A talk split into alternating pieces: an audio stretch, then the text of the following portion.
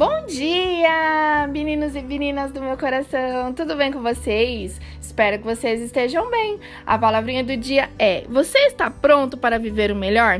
Então, à medida que você estiver disposto a esquecer o seu passado, você estará pronto para avançar. Não adianta querer viver o novo se o velho te prende. Não tem como viver duas coisas se uma não está resolvida. Na vida, tudo tem o seu momento certo para acontecer e talvez o seu melhor momento pode ser esse, porém só não está desfrutando porque ainda não conseguiu deixar aquilo que te aprisiona para trás.